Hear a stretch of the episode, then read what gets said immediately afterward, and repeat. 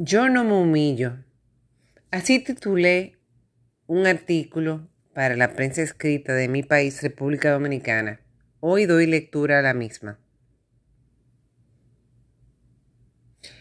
Pídele se le dice perdón al hombre que ofendiste, al hombre que perjudicaste.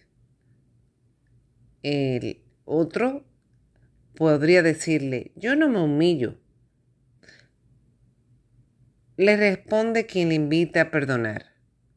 Pero si tan en poco tienes a tu hermano, oye por lo menos a Dios.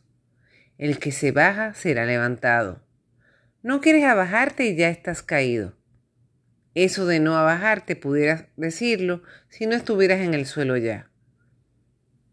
Me refiero a San Agustín de Hipona.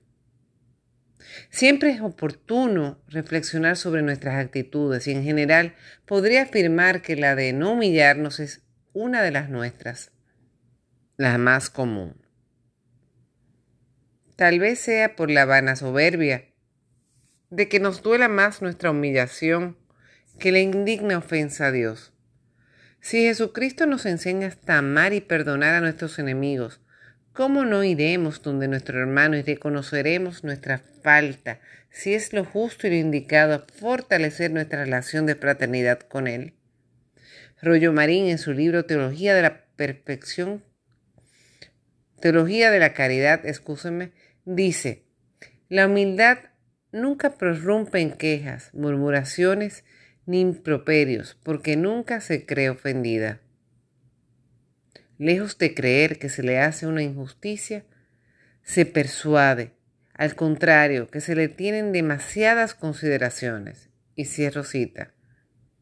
Cuando a la inversa somos ofendidos, Rollo Marín agrega, perdonar de corazón, olvidar las injurias recibidas, tratar al culpable con la misma cordialidad que antes de su fechoría, son ya magníficos ejemplos de virtud.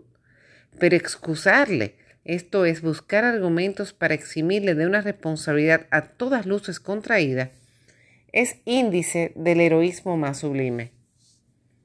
La abismal diferencia entre ambas actitudes, la primera de, la primera de costarnos enormemente el pedir perdón y la segunda de excusar a toda costa al que nos ha ofendido, nos sirve de parámetro de medición sobre cómo vamos en caridad y sobre todo de estímulo para crecer cada vez más en ella.